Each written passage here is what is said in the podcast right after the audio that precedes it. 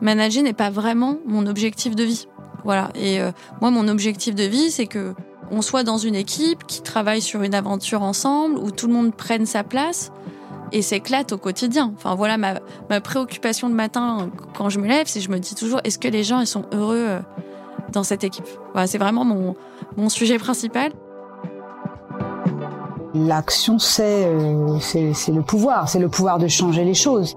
On devrait avoir 57% de femmes dans les comités dirigeants. On est à 17%. On devient femme de pouvoir. Le pouvoir pour le pouvoir, c'est pas c'est pas un but. C'est Madame la Présidente. Bonjour, je suis Nelly Jimenez, directrice de Enso Act, entreprise qui accompagne l'évolution de la culture du leadership au sein des organisations. Aujourd'hui, je reçois Florence Cagassi-Jouni, directrice de la branche parisienne de Dinergie, qui nous parle de la vision de la réussite professionnelle sur laquelle elle trouve que nous mettons trop de pression. Nous évoquons aussi le sujet de prendre sa place pour une femme et de trouver le juste ton pour prendre la parole. Et nous aborderons le sujet de la parentalité comme essentiel pour Florence pour faire évoluer les cultures d'entreprise et retrouver plus d'égalité. Belle écoute Bonjour Florence alors vous avez une carrière dans le marketing digital et l'innovation depuis 2003 dans plusieurs groupes et startups. Vous êtes aujourd'hui directrice associée chez Dinergy, qui est un spécialiste de l'innovation. Vous êtes à la tête de la branche parisienne que vous avez créée en 2020 et vous avez aujourd'hui une équipe de 25 personnes. Alors en préparant cet entretien, nous avons parlé de beaucoup de choses, mais notamment de la définition de la réussite sur laquelle nous allons revenir. Et puis de faire sa bonne élève versus d'oser prendre la parole, de prendre sa place, qui n'est pas forcément toujours évident. Vous avez aussi abordé le syndrome de surengagement, en effet miroir au syndrome de l'imposture, que j'ai eu envie d'approfondir avec vous. Et donc vous, qu'est-ce qui vous a donné envie de participer à ce podcast? Bah Merci euh, Nelly pour cette présentation. Bah, la première euh, réponse c'est bah, déjà la fierté que vous m'ayez proposé euh, ce moment qui est assez intéressant et qui me change de mon quotidien.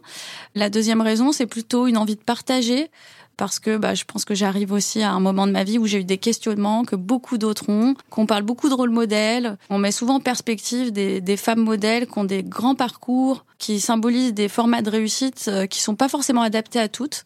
Et voilà, moi je suis euh, une jeune femme comme une autre et euh, je trouve ça intéressant en fait de partager ces questionnements et ce parcours avec d'autres.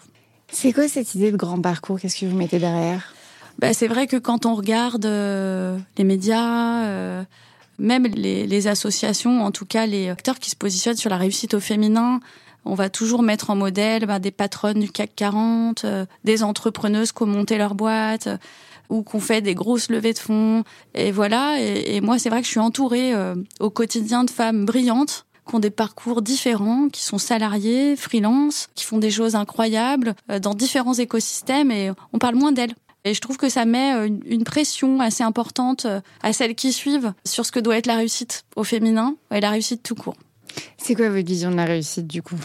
Bah, Ma vision de la réussite aujourd'hui, c'est l'équilibre que doit proposer la vie. Aujourd'hui, on est dans un moment euh, sociétal important où il y a beaucoup d'enjeux et, quand on est à la fois parent, à la fois professionnel, qu'on évolue dans des écosystèmes, bah, il faut trouver cet équilibre. Et pour moi, la réussite, c'est quand même à la fin d'être heureux de ce qu'on fait tous les jours, de ce qu'on va faire quand on va se retourner, du temps qu'on passe avec nos enfants et de pas avoir à regretter ça. Et euh, je pense que tout le challenge, c'est un peu euh, pour les femmes d'aujourd'hui de trouver ce bon équilibre. Et euh, j'ai presque envie de dire que c'est aussi un challenge pour les hommes, qu'on arrive à un point d'équilibre, en tout cas j'espère, de plus d'équilibre entre ces quêtes. Voilà, et que la réussite, elle peut s'inscrire bien au-delà finalement juste du job. C'est quoi bien au-delà du job?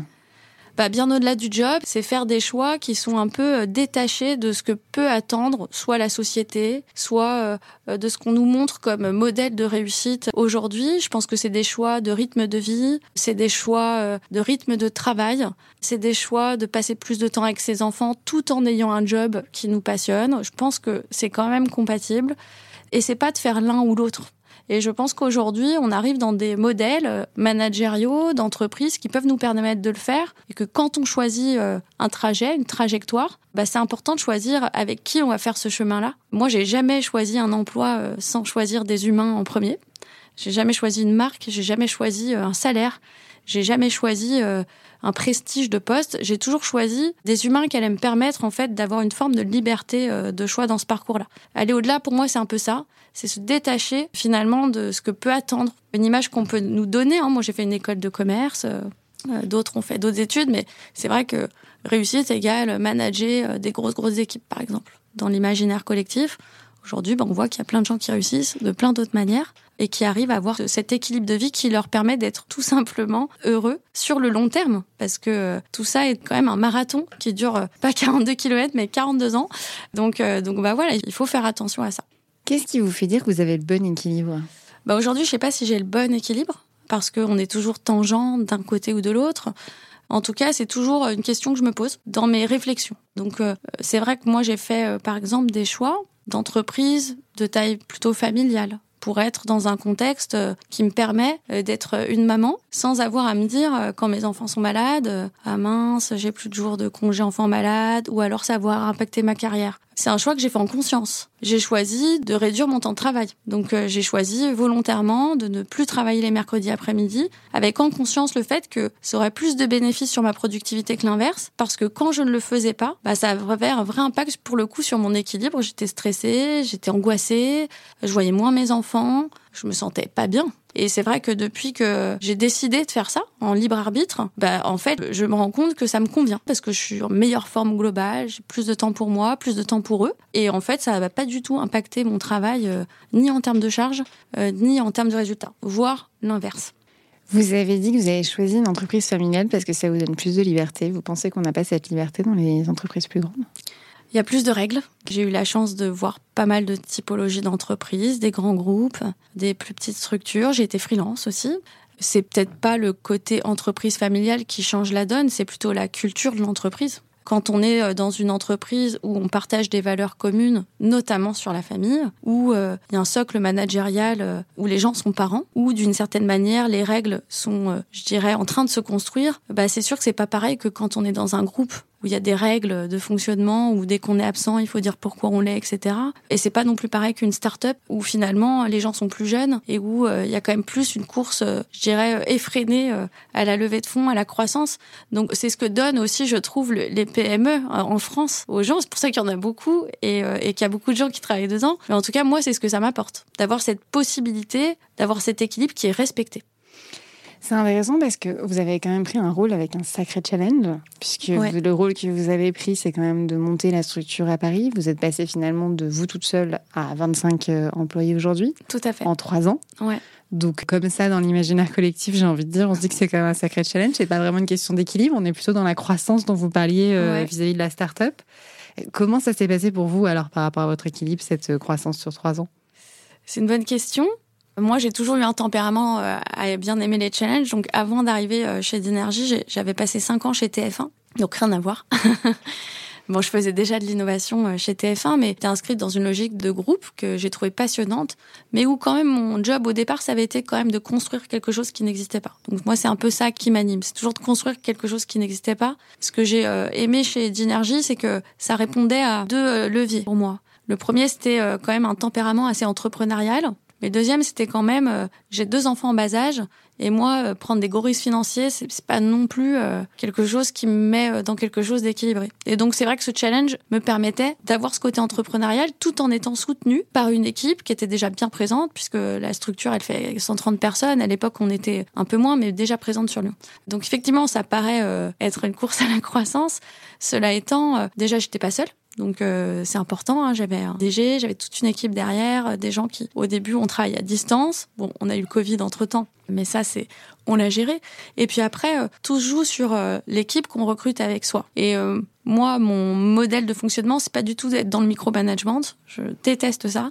C'est vraiment d'être avec des gens qui sont vraiment bons et qui sont très bons sur leur métier. Et donc, en fait, tout le jeu, ça a été de construire cette équipe avec des gens qui allaient pouvoir prendre des parties donc au début, je faisais un petit peu de tout. Et puis après, il y a des gens qui sont arrivés de Lyon euh, pour euh, continuer à, faire grandir cette équipe. Et donc, je me suis jamais sentie euh, complètement à tout porter, puisque j'avais des gens brillants avec moi qui ont pris des bouts de cette aventure. Et aujourd'hui, ben, on est 25 et j'ai une équipe hyper structurée avec des personnes hyper engagées et brillantes qui font hyper bien leur, leur métier. Ce qui, moi, me permet d'ailleurs de continuer à construire des choses nouvelles. J'imagine qu'aujourd'hui, vous avez un niveau managérial entre vous et l'équipe. Je me dis, vous êtes à 25 personnes en direct. Comment ça s'est passé pour vous, cette prise de recul? Parce qu'au début, vous faisiez tout. Après, vous avez dû déléguer un peu. Après, déléguer beaucoup plus, parce que c'est pas du tout le même rôle, manager et, directrice, même si vous avez toujours eu le poste de directrice. Là, vous êtes directrice avec des managers, mais on est mm. d'accord. Comment ça s'est passé pour vous, cette prise de recul? Bah, pour moi, c'est assez simple dès lors que les personnes qui arrivent pour manager ou qui managent me libèrent, entre guillemets. C'est-à-dire que finalement, vu qu'on est dans un métier de service et qu'on a des clients derrière, j'ai envie de dire que le juge de paix, c'est un petit peu le client. Je dis pas que tout a été rose tout le temps et qu'on n'a pas des problèmes du quotidien à gérer et que 25, ça reste quand même une petite équipe qui s'est soudée en plus parce qu'elle a démarré ensemble. Donc on a appris des choses, on a fait des erreurs. Mais euh, moi j'ai plutôt une tendance naturelle à faire confiance. C'est-à-dire que si je trouve que les gens gèrent bien et que j'ai pas de remontée négative ni d'un point de vue, opérationnel ni d'un point de vue euh, je dirais client, bah je laisse faire en fait. Et mes discussions, elles vont plutôt être sur comment faire mieux, comment aller plus loin, etc. Ça ne veut pas dire que j'ai pas parfois à intervenir sur des sujets euh, très opérationnels, des dysfonctionnements et tout ça. Mais euh, moi, ça n'a jamais été un problème de déléguer vraiment le management parce que manager n'est pas vraiment mon objectif de vie. Moi, mon objectif de vie, c'est que on soit dans une équipe qui travaille sur une aventure ensemble, où tout le monde prenne sa place et s'éclate au quotidien. Enfin voilà, ma préoccupation le matin quand je me lève, c'est je me dis toujours est-ce que les gens ils sont heureux euh, dans cette équipe? Voilà, c'est vraiment mon, mon, sujet principal. Et c'est vrai que quand il y a des dysfonctionnements ou des gens qui sont en surcharge ou en stress, bah c'est vrai que ça, ça me stresse parce que j'essaye de trouver des solutions, mais je le fais jamais seul. Pourquoi vous opposez ça au management?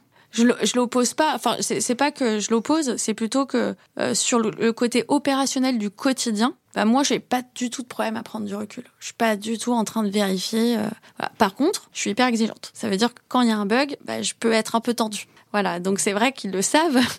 Ils savent très bien que parfois je peux réagir de manière peut-être un peu dure.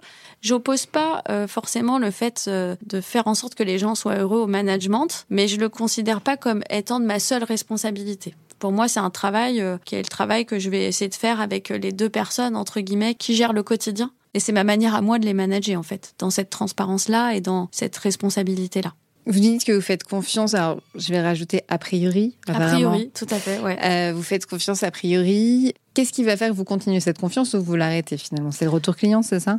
Alors le retour client, la transparence, c'est-à-dire ne pas découvrir des problèmes par d'autres, voir que les choses avancent qu'elles se construisent. Moi, ce qui peut me rendre folle, c'est quand euh, il y a beaucoup de mots et peu d'actes, quand euh, les choses vont trop lentement par rapport à ce qu'elles devraient être. Donc c'est vrai que ça, ça me met dans des situations où je peux revenir euh, sur des sujets sur lesquels je n'ai pas du tout envie d'être parce que je considère qu'ils sont pas pris avec le bon niveau de hauteur ou avec le bon niveau de rythme. Donc je vais essayer d'apporter d'une certaine manière ce rythme, peut-être ce niveau de hauteur, peut-être ce refocus euh, mais voilà, moi, c'est ça qui va, euh, entre guillemets, me tendre. Et c'est vrai que on vit tout ça dans l'entreprise, mais euh, bah, il y a des gens qui vont prendre un périmètre et qui vont dérouler, et c'est juste un bonheur. Et on est plutôt dans des interactions très de construction. Et puis, parfois, on n'a pas ça, et là, ça peut générer des frustrations, notamment quand on est une petite structure en train de grandir, parce que quand on est une petite structure en train de grandir, enfin petite, on est quand même 130, mais on est quand même en train de se construire. Et je veux dire, on n'a pas les fonctions support que je pouvais avoir dans un groupe comme TF1. Et donc, fait, tout le monde dépasse un peu le cadre de sa fonction.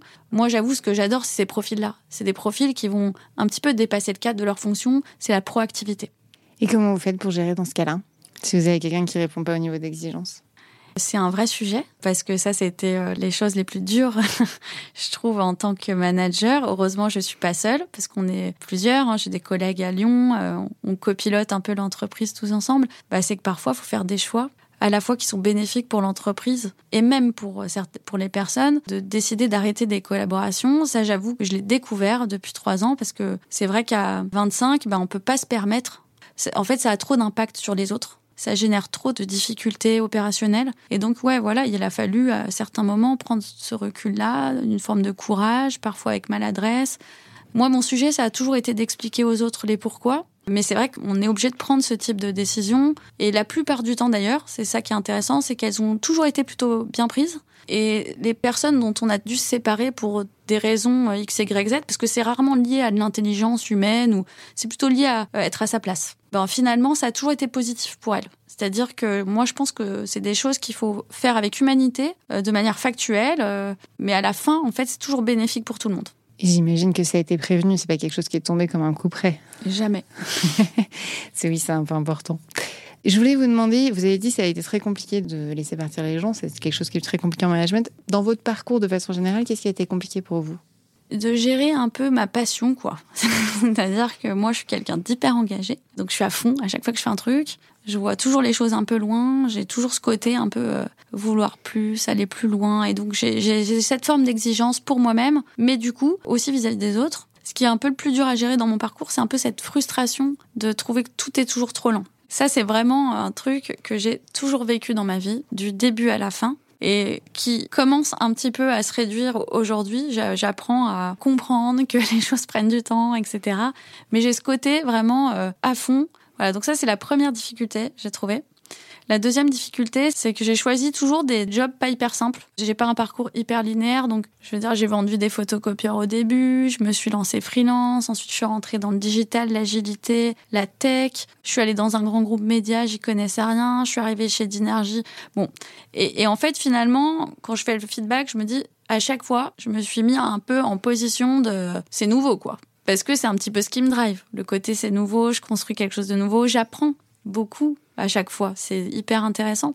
Mais la difficulté, du coup, c'est que, un, c'était des écosystèmes très masculins à chaque fois, sauf chez TF1. Et euh, deux, il a fallu prendre ma place, il a fallu euh, être perçu légitime dans des choses qui n'existaient pas, en fait. C'est-à-dire, quand on crée quelque chose qui n'existait pas pour les autres, bah, au départ, euh, on nous regarde toujours un petit peu en biais, quoi. Est-ce que dans tous vos postes, vous avez créé une place qui n'existait pas, c'est ça? Pas dans tous, mais en tout cas, dans les deux derniers, oui. Par rapport au fait que vous disiez que c'est des milieux très masculins et vous avez enchaîné sur le fait de créer sa place, est-ce que c'est un lien ou pas du tout? Alors, je suis très partagée sur la question. J'ai l'impression que oui. J'ai l'impression que c'est un peu plus dur, euh, mais je ne sais pas si c'est une impression qui est réelle ou pas réelle. Voilà, je suis incapable de le juger euh, de, de mes yeux. Mais j'ai quand même le sentiment que parfois, quand on est une femme, on dit les choses différemment, on s'exprime différemment, on a besoin de parler un peu plus fort et que quand on parle plus fort, c'est pas perçu exactement de la même manière que si j'avais été un homme. Et souvent, je me suis fait la remarque, je me suis dit si seulement parfois j'étais un homme. Mais je sais pas si c'est une impression, un ressenti, une excuse. J'ai pas, je dirais, de vérité absolue. Mais en tout cas, c'est le ressenti que j'ai eu un peu. Dans quel contexte vous êtes dit ça? Il y a des contextes très factuels. Par exemple, euh, quand euh, dans ma toute première vie euh, professionnelle, je vendais des photocopieurs, donc hyper glamour. Il se trouve qu'on devait être trois filles sur 40 commerciaux sur la région dans laquelle j'étais. Et c'est des choses un peu bêtes, mais par exemple, moi j'étais un peu dans les performeurs de ces équipes. Bah, moi, quand je performais, on allait me dire, bah ouais, mais quand t'es une fille, c'est plus facile. De la part de mes pères, hein, pas de mes managers. Et puis, euh, je sais pas, la semaine d'après, euh, je dirais mon principal adversaire euh, faisait quelque chose d'identique ou d'un peu moins bon. On allait lui dire que c'était fort, que c'était bon. Et ça, c'est des choses que j'ai ressenties, que j'ai vécues, à toujours me poser la question, mais en fait, c'était peut-être un coup de chance. Peut-être que, effectivement, peut-être parce que j'ai 23, 24 ans, je suis peut-être meilleure, parce que je suis une fille et que mes clients, c'est des hommes. Donc ça, c'est assez factuel. Après, ce qui me fait dire ça, c'est parfois des réactions qui sont pas du sexisme, en fait, qui sont plutôt des biais dont les gens n'ont même plus conscience, quoi y compris moi en tant que femme.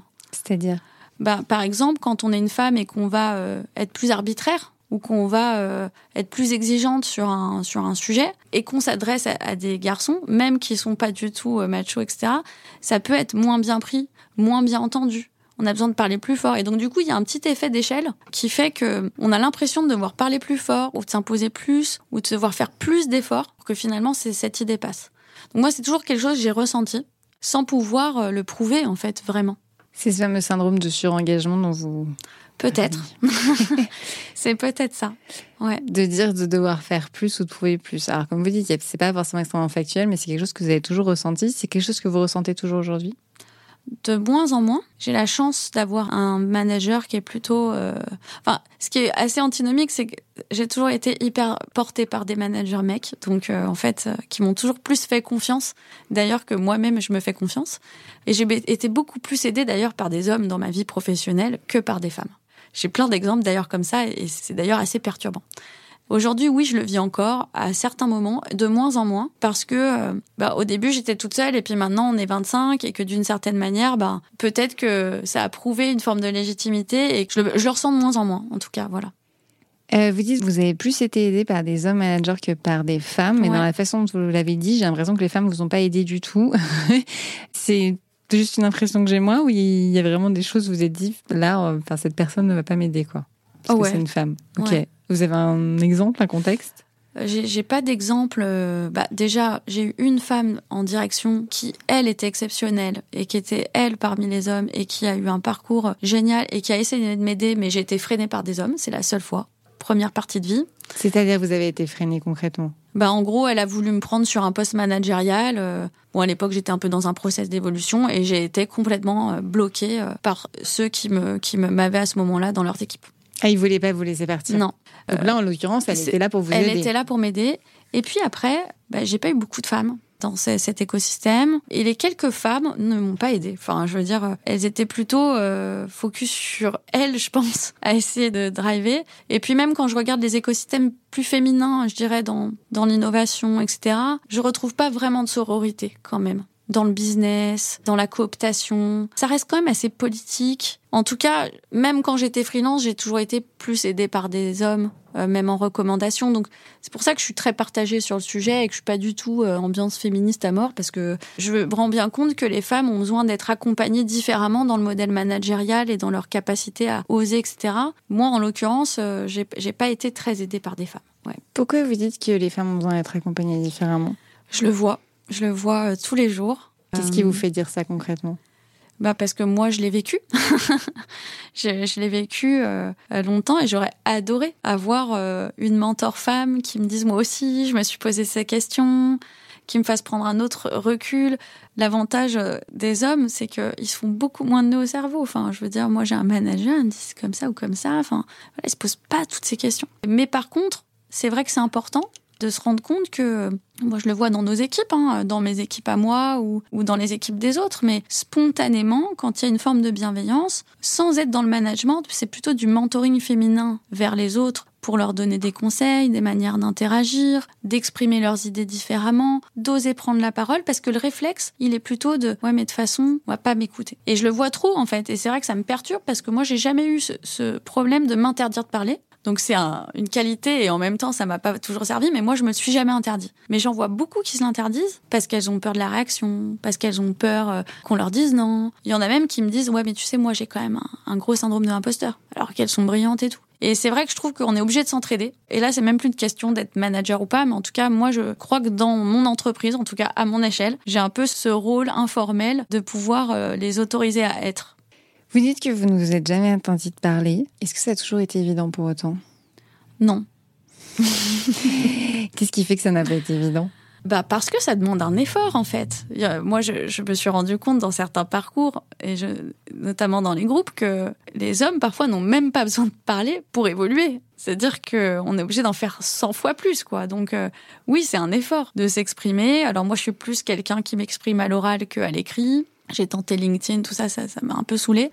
Euh, oui, c'est quand même un effort de s'exprimer, de voir prendre sa place, euh, et peut-être même parfois c'est contre-productif parce que euh, à force de vouloir se surengager et de surexprimer, ben on en perd presque en impact. Et moi, c'est ça qui a été le plus dur à gérer, c'est cet équilibre-là. C'est-à-dire on en perd en impact? Bah, vu qu'on essaie d'en faire 15 fois plus, bah au bout d'un moment, surtout quand en face on a principalement des mecs, ça les saoule. Et ça, on me l'a dit. C'est-à-dire ça les saoule. Bah, ça que les dire saoule, ils se disent euh, Pff, elle, est chiante, euh, elle va encore nous. euh, Mais et je peux le comprendre en fait, hein, je peux le Allez comprendre. jusque vous êtes aidé parce que je suis pas sûre moi de comprendre. C'est intéressant. Donc, en fait, je, je pense qu'en fait, à force de vouloir légitimer le pourquoi on est là, bah du coup, on, on essaye de prendre plus la parole. Et vu que, enfin, moi, je, leur- je vois la différence entre moi, je suis parmi les seuls managers de l'entreprise à- la direction au quotidien. C'est souvent moi qui combat pour les autres sur des sujets. Alors souvent j'ai une unanimité, les gens disent ah ouais c'est important que tu le dises, etc. Mais c'est souvent moi qui le dis. Et souvent les mecs ils laissent passer. Et donc du coup quand euh, tu viens un peu trop à la charge, en fait ça te demande un effort, c'est fatigant et surtout bah ça peut être énervant pour euh, celui qui le reçoit. Ok, alors juste que je comprenne pour être sûre, c'est-à-dire qu'en en fait, on vous demande de porter les sujets que personne ne veut porter, c'est ça? Parfois, ouais. Ou alors je m'auto-proclame déléguée de classe. on va dire que c'est un peu le syndrome de la, de la déléguée de classe.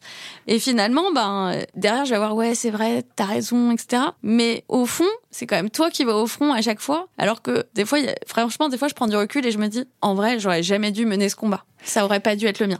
Ok, donc en fait, vous êtes le porte-parole et en fait, il se cache derrière vous et après, c'est vous qui défendez en fait. Mais c'est en, arrière-plan, on va vous dire c'est bien que tu porté le sujet, mais en fait, personne va défendre le sujet et donc en face, c'est toujours la personne qui défend le sujet. Ou alors de manière plus timide. Mais c'est vrai que voilà, moi j'ai tendance à être hyper impulsive. Donc euh, je, quand il y a quelque chose, un dysfonctionnement avec quelque chose, moi j'ai besoin donc on le règle. Voilà, j'ai besoin de régler des problèmes. Et c'est vrai que il y en a d'autres qui peuvent passer euh, des mois à pas à s'en fiche, mais à, ça les atteint moins, donc ils ont moins besoin de le régler. Après, ce que vous disiez aussi, c'est que vous avez dit quelque chose il y a cinq minutes, c'est que les hommes qui ne parlent pas, donc qui vont pas au front, évoluent. Est-ce que les femmes qui ne vont pas au front évoluent? Non. Non, non, non. En fait, les femmes qui vont pas au front, celles qui font bien leur travail, et moi j'en vois plein, des nanas brillantes, bah en fait, euh, vu qu'elles font hyper bien leur travail, bah c'est génial en fait d'avoir euh, des, personnes comme ça dans une boîte. Mais effectivement, euh, c'est pas évident. Et moi je pense qu'elles ont besoin de s'affirmer et de dire, moi j'ai envie de prendre cette place ou j'ai envie d'aller là. Souvent, elles le font pas forcément. Mais, peut-être c'est moi qui me fais un schéma mental. Hein. Je, peut-être, je suis peut-être dans la caricature la plus totale en fait. Hein. Mais mm. moi, c'est comme ça que j'ai, j'ai trop vu des choses dans différents types de regards. Pas forcément la mienne actuellement d'ailleurs, mais dans différents types de regards. Vous avez trop vu de femmes qui ne parlaient pas et qui n'avaient pas leur place, et d'hommes qui ne parlaient pas et qui faisaient profil bas et qui évoluaient. C'est ça que vous dites? Ouais voire même de, profils euh, masculins moins compétents que certaines femmes qui évoluaient, euh, et des femmes euh, en top management qui étaient très dures. Oui, mm. ça existe aussi. Hein. Mm, mm. C'est intéressant parce que ça fait un peu cercle vicieux. Alors, je me trompe peut-être, mais en fait, ce que vous dites, si j'entends bien, c'est de dire voilà, finalement, c'est fatigant de se légitimer, c'est fatigant d'aller au front. En même temps, ça vous habite, ce côté passion, ça vous évite. Et donc, vous y allez, vous êtes pas là par hasard du coup aussi, c'est parce que vous allez aussi chercher ça. Mais à côté de ça, en fait, la question de justice se pose finalement. Est-ce que c'est juste que ce soit toujours vous qui allez au front? Et est-ce que c'est juste que les femmes doivent aller au front euh, sur des sujets pas forcément évidents?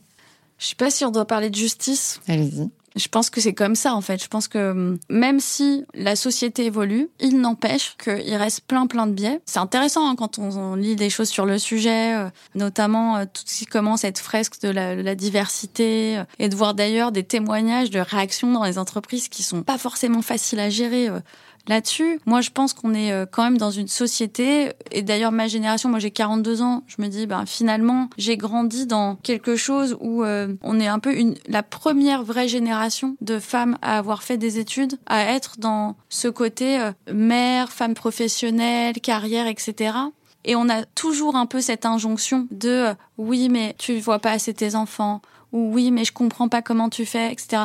Et moi, dans ma tête, j'en suis déjà plus là. Je me dis comment on peut encore me dire ça, mais parce que j'estime que le modèle normal de la vie de famille, c'est deux personnes qui travaillent, qui s'éclatent dans leur job et un parfait partage des tâches. Pour moi, c'est, ça devrait être une norme. Je me rends bien compte que ce que je vis personnellement n'est pas la norme. C'est-à-dire que moi, quand je lis encore des charges mentales uniquement portées par les femmes, ça me dépasse complètement parce que je suis dans le modèle inverse.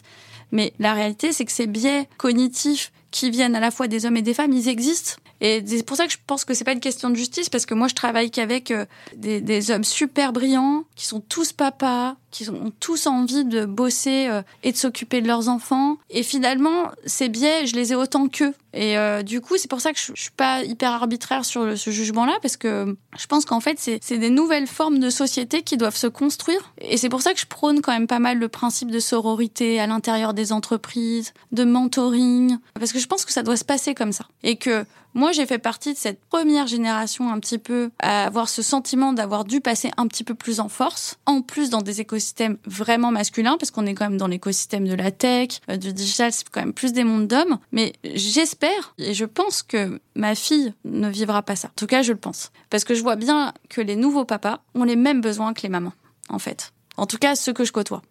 Vous pensez que c'est la parentalité, du coup, qui ferait un peu changer la société par rapport à ça? Je pense que la parentalité fait changer la société. Je pense qu'il y a une nouvelle génération de pères qui ne s'expriment pas suffisamment, d'ailleurs, Parce que quand on regarde LinkedIn, on a l'impression que c'est l'enfer des femmes, mais en fait, il y a beaucoup de papas qui vivent cette charge mentale, qui gèrent hyper bien ce partage des tâches. Et je pense que c'est la parentalité, oui, qui euh, remet un équilibre dans tout ça. Et euh, nous, par exemple, dans notre entreprise, ben, il y a autant des papas que des mamans qui euh, doivent partir plus tôt pour aller chercher leurs enfants. Il y a autant de papas que de mamans qui doivent rester en télétravail parce qu'ils ont un enfant malade. Et je trouve ça génial. Et moi, quand j'ai dit, bah, je prends mes mercredis après-midi parce que là, mes enfants, j'ai envie de les voir, j'ai envie de pouvoir les emmener là, là, là, bah, en fait, ceux qui m'ont envié, c'est plutôt des papas. Moi, je, je, suis assez sûre de ça et je pense que l'entreprise, elle a une responsabilité hyper importante là-dedans, d'autoriser euh, cette génération de parents à éduquer correctement leurs enfants, à transmettre ces valeurs et c'est par la capacité à laisser cette liberté aux gens, à montrer que on n'est pas obligé de rester à 8 heures, à être là 5 jours sur 5 pour réussir et, et je pense que c'est ça qui va faire changer les choses. Moi, j'en suis euh, quasiment convaincue. Ok. Donc j'espère que le message est passé pour euh, les... Voilà, mais j'en suis sûre. Ça, c'est pour le rapport à l'équilibre et le rapport au travail. Après, pour le rapport à la prise de parole, l'expression, la légitimité, comment vous voyez l'accompagnement des femmes, du coup? Parce que c'est ce que vous disiez, il faut accompagner les femmes à prendre la parole et à mieux se positionner. Bah moi, je pense qu'il y a un double enjeu. Hein. Il y a accompagner les femmes à, avoir plus confiance en elles. Et ça, ben, il y a une génération euh, bah, qui est la mienne, hein, d'ailleurs, parce que moi, euh, en vrai, toutes mes amies, enfin quasiment, de, je crois que je connais aucune femme qui me dit j'ai hyper confiance en moi. Voilà, je, le syndrome de l'imposteur, c'est vraiment notre maladie commune euh, et c'est insupportable en fait pour nous toutes. Euh, et donc, on a tout ce travail à faire sur nous qui, je trouve, avec l'âge, va dans le bon sens. J'espère que ma fille, et d'ailleurs, c'est la question que je me pose tous les matins. Je me dis comment faire pour que ma fille ne vive jamais ce syndrome? Qu'est-ce que je dois lui transmettre? Et je vois bien qu'il y a des nouvelles choses qui se passent à l'école, d'ailleurs, là-dessus, euh, dans la transmission de valeurs. Mais le deuxième pas, en fait, c'est comment accompagner les hommes qui managent des femmes à les comprendre, à comprendre qu'en fait, elles ont ce syndrome. Alors, ils le comprennent. Mais comment faire euh, pour les accompagner à cette liberté-là? Euh, et, pour moi, c'est un double travail. Je veux dire, c'est pas c'est à la fois une responsabilité de nous les femmes de progresser et de faire comprendre, de dire les choses différemment, et à la fois euh, aux hommes qui les managent, parce que bah, on est quand même encore dans un modèle, il y a plutôt plus d'hommes qui managent des femmes que l'inverse, et peut-être que dans 30 ans, on aura le problème inverse, peut-être. On n'en est pas là. 30 ans, ça me paraît rapide, mais pourquoi pas On n'en est pas là. mais en, tout cas, euh, pour moi, l'enjeu, il est là. Il est dans le modèle de management il est ce qu'il est aujourd'hui, il est inspiré d'un modèle quand même assez patriarcal, mais les dés sont quand même rejetés aujourd'hui euh, avec le, distanciel. Il y a quand même énormément de femmes qui se mettent à leur compte, c'est pas pour rien quand même. C'est d'ailleurs un mouvement euh, assez féminin à partir d'un certain âge. C'est pourquoi selon vous? Ben, Je pense que justement c'est une forme de libération. D'ailleurs c'est une question que je vous retourne. je pense que c'est une forme de libération. Alors, on va retourner à moi, je sais pas, mais en tout cas, il y a un mouvement aujourd'hui, il est vrai, de directrices très haut placées ce qui n'était pas mon cas, hein. c'est pour ça que je précise plus largement, euh, qui ont eu beaucoup de responsabilités, de hautes responsabilités, qui ont cassé le plafond de verre et qui, en fait, pour voir leurs enfants euh, et pour avoir justement cet équilibre dont vous parlez, se mettent à leur compte. C'est vrai que c'est un vrai mouvement féminin, euh, ça. Enfin, il y a plusieurs mouvements. Il y a aussi le mouvement féminin des femmes qui se sentent pas de percer de verre, parce que selon les industries, il est plus ou moins épais. Il y a des industries où il est quand même beaucoup plus fin que dans d'autres. Euh, c'est pas des industries, pardon. Selon les secteurs, il est plus ou moins épais. Donc certaines n'ont juste pas envie euh, de mener ce combat, qui reste quand même un combat. Et puis d'autres, euh, juste s'y voient pas, tout simplement. Mais ça, c'est hommes et femmes. Hein. Je veux dire, euh, tous les hommes et les femmes ne s'y voient pas forcément. Euh, la vision de la femme est un tout petit peu différente par rapport à l'effort finalement qu'il faut pour y accéder. Mais voilà. Donc je pense qu'il y a plusieurs raisons qui sont que, en effet, c'est assez féminin. Après, le mouvement de l'entrepreneuriat est quand même beaucoup plus large que féminin. Moi, ce que je remarque, mais ce sera à vérifier parce que j'ai pas les stats, c'est que hum, les hommes ont plus tendance à monter des startups, des sociétés impact, etc. En tout cas, des grosses boîtes et à faire plutôt des levées de fonds, enfin, sans quelque chose de financier, là où les femmes ont plutôt tendance à se mettre à leur compte pour euh, plus gérer leur équilibre. Oui, et puis, euh, en fait, étonnamment, dans l'écosystème euh, des startups, on a une reproduction presque inquiétante de ces modèles masculins. C'est-à-dire? Ben, en fait, d'ailleurs, c'est tout le sujet de certains euh, mouvements, type Sista ou 15 Tech, qui est, qui est porté par Caroline Ramad. Euh, ce qui sont des mouvements euh, des femmes dans la tech. Hein, Exactement. Dans, dans, la tech, bah, les startups, c'est quand même plus la tech. Mais, c'est des mouvements de femmes, en tout cas, vous Exactement. ben, en fait, on voit bien que dans les startups qui ont levé beaucoup de fonds, qui sont devenus les entre guillemets licornes, etc., on est dans des modèles où euh, tout est masculin tout en haut. Alors donc même si il y a euh, des discours de féminisation, etc., quand on regarde les chiffres, j'ai envie de dire c'est presque pire que dans le CAC 40, quoi. Donc en fait, il y a à la fois le sujet de il y a moins de compétences dans la tech euh, que dans d'autres secteurs, mais c'est pas que ça le sujet. Parce que quand on se retrouve en management de grosses boîtes tech, on n'a pas besoin d'être un tech forcément. Donc finalement, on voit bien que ce modèle d'entreprise et de management presque un peu vieux, enfin je veux dire, il doit quand même un peu basculer. Et pour moi, c'est quand même fou de se dire qu'il y a des femmes qui vont quitter des postes de direction pour avoir un équilibre. Et moi, c'est pas ça que j'appelle la réussite. Si on en revient au sujet du début, pour moi, la réussite, c'est justement le cumul d'avoir cette capacité à être la femme professionnelle qu'on a envie d'être et d'exprimer en se détachant de ces injonctions de pouvoir, cette dureté que ça peut générer dans certaines entreprises, parce que finalement, c'est assez associé à la dureté, tout ça. Moi, je crois à la douceur.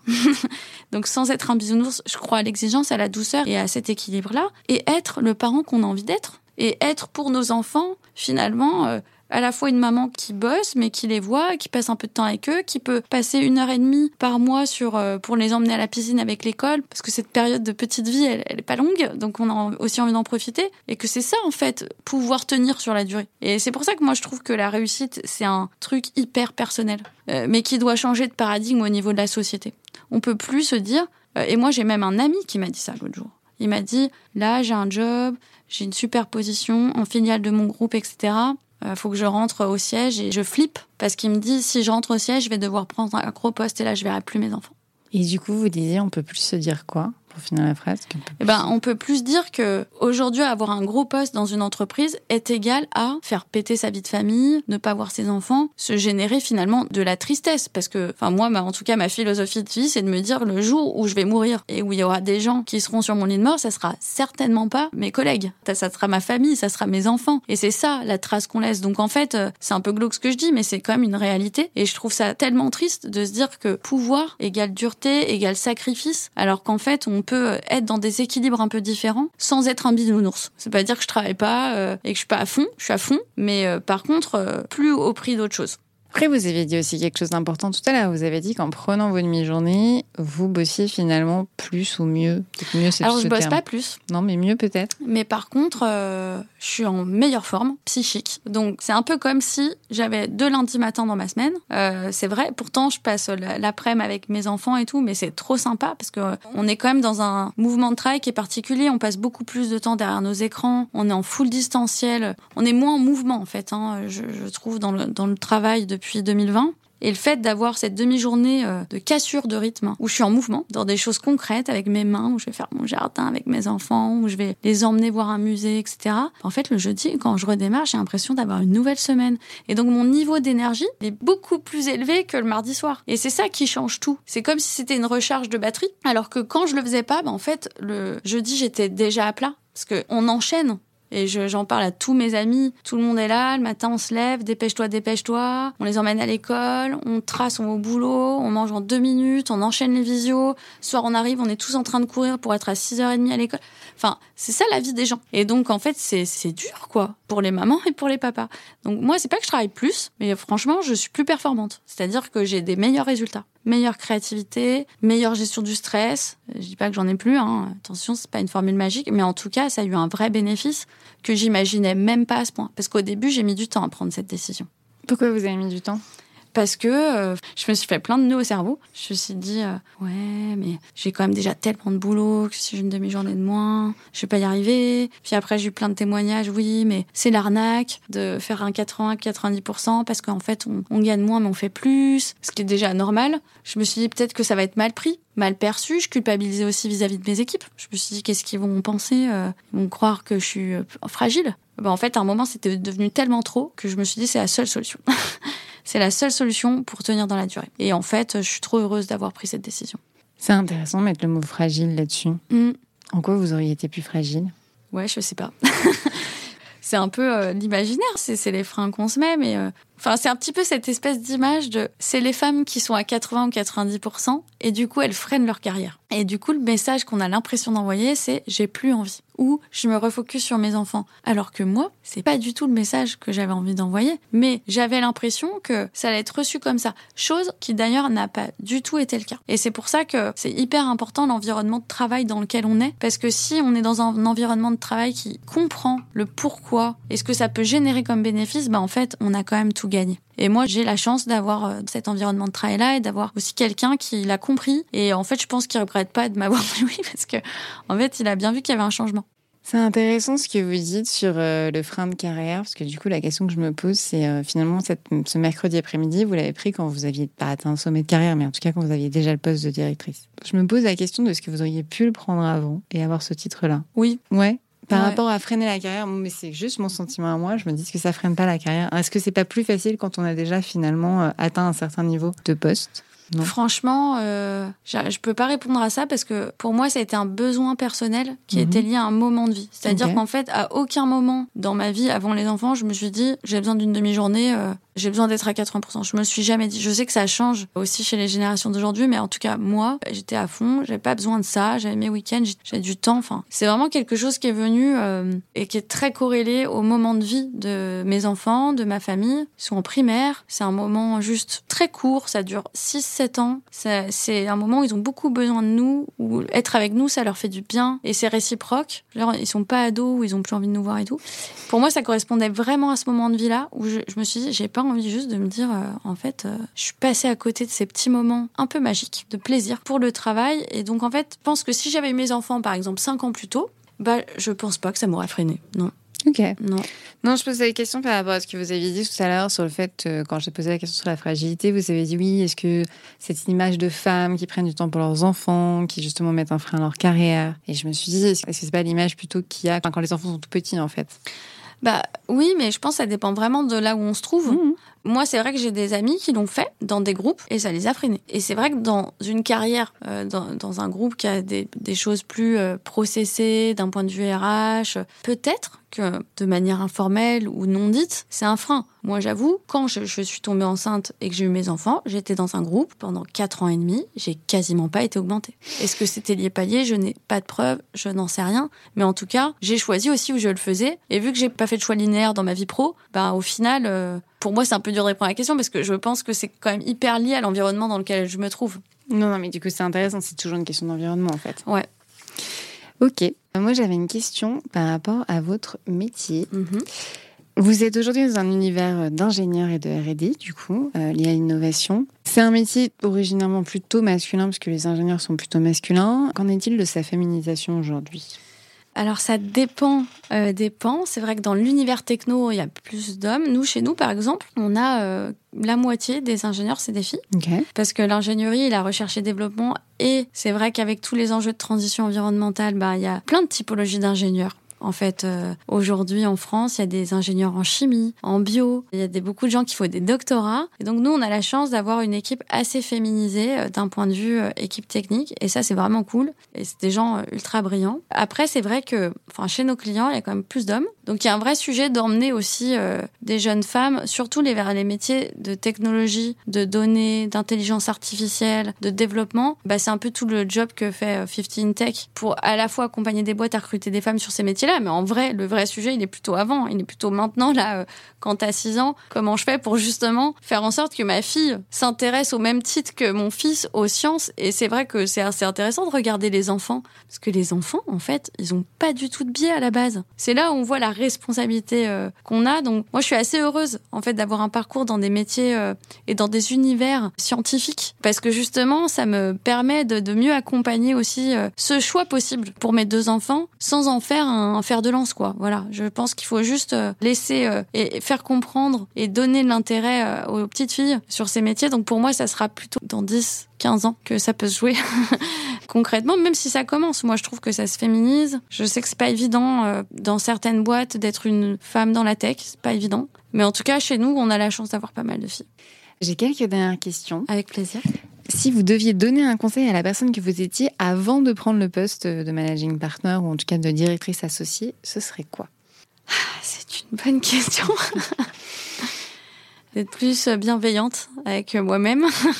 C'est-à-dire? Qu'est-ce qui vous fait dire que vous n'étiez pas assez? Bah justement, d'être plus dans... Euh, D'ailleurs, on me l'a souvent dit, d'être plus reconnaissante et de me féliciter plus finalement des pas euh, réalisés que de voir toujours le verre à moitié vide. Ça, c'est vraiment un défaut que j'ai euh, et sur lequel j'essaye de travailler et qui m'a ralenti. Donc le conseil euh, que je dirais, c'est ça, c'est de regarder les pas qu'on a fait, euh, les petites victoires et parfois de se contenter de ça sans vouloir toujours être dans le plus parce que on est rentré dans une habitude de surengagement justement. Que souhaitez-vous pour les générations de directrices aujourd'hui et à venir? Je leur souhaite que hum, qu'en fait la, la bienveillance, la douceur soient des qualités euh, qui soient valorisées. C'est-à-dire que hum, je pense qu'on peut être exigeant et doux. Je pense que l'humanité dans le management, c'est clé. On peut être proche de ses équipes et voir être ami tout en étant pro. Aujourd'hui, c'est pas forcément des valeurs transmises ou en tout cas euh, valorisées dans le management. Et moi, qui suis euh, très dans l'affect, hein, moi j'ai besoin d'aimer les gens avec qui je bosse. Et donc, quand on aime les gens, ben il y a forcément d'autres choses qui vont avec l'amour euh, des gens et c'est pas forcément une faiblesse ni une fragilité. Ça peut aussi être une force. Et moi, j'aimerais euh, que les femmes qui managent, elles soient pas obligées d'être dures pour être là. J'aimerais euh, que ça soit reconnu comme une compétence, quoi. Et qu'est-ce que vous souhaitez aux directeurs d'aujourd'hui Pareil. Pareil. Je, je leur souhaite euh, d'avoir les mêmes états d'âme. Et dernière question, selon vous, qu'est-ce qui doit fondamentalement changer dans les entreprises, voire la société, pour arriver à une égalité de pouvoir? Bon, On en a un peu parlé tout à l'heure. Je pense que la parentalité est clé. La gestion de ça dans les entreprises, on n'en parle jamais en fait. On parle des congés pattes, oui, un mois, super. En fait, pour moi, c'est un moment de vie, quoi. Le moment de l'accouchement, euh, c'est un moment qui dure, euh, voilà, euh, le nourrisson, voilà, c'est une période de la vie, mais en fait, avoir des enfants, ça dure vraiment plus longtemps que ça. Et la vie d'un enfant, à chaque âge, a des sujets. Bah, quand ils sont petits, il faut être capable d'aller les chercher à n'importe quelle heure du jour et de la nuit. Il faut pouvoir les emmener à des choses. Il faut pouvoir passer du temps avec eux. Quand ils sont ados, il y a d'autres sujets. Et je pense que travailler sur la capacité de tous à être parents et pas que les femmes, bah en fait c'est ça une des clés de l'égalité. Et même dans les lois, hein, enfin même d'un point de vue euh, loi, euh, je trouve que quand on dit à des parents t'as le droit à six jours d'enfants malades dans l'année, en fait c'est rien quoi. Enfin je veux dire il y a un moment, on vit en 2023, euh, il y a du télétravail. Accepter qu'un salarié sans abus, ça veut pas dire qu'il faut exagérer, et cette flexibilité de vie, qu'il soit un homme ou une femme, et ben c'est ça qui va autoriser cet équilibre. Parce qu'un homme aujourd'hui, je pense qu'il s'interdit encore plus de choses qu'une femme là-dessus et que peut-être il se met encore plus de freins. Pour moi, si, on arrivait à cette prise en compte de la responsabilité de l'entreprise dans la parentalité, eh ben en fait, je pense qu'on fera un énorme bon social parce que être parent, c'est construire le monde de demain. C'est donner les chances à nos enfants d'être le citoyen de demain. Et l'entreprise a ce rôle-là, en fait, de nous permettre d'être des citoyens complets. Bon, pardon pour les gens qui sont pas parents encore, euh, mais voilà, en tout cas, ça fait partie de la vie. Merci beaucoup, Florence. Merci. Si cet épisode vous a plu, dites-le moi dans les commentaires et avec des étoiles. Vos retours sont précieux, vos partages aussi, si vous pensez que cet épisode peut parler à votre entourage.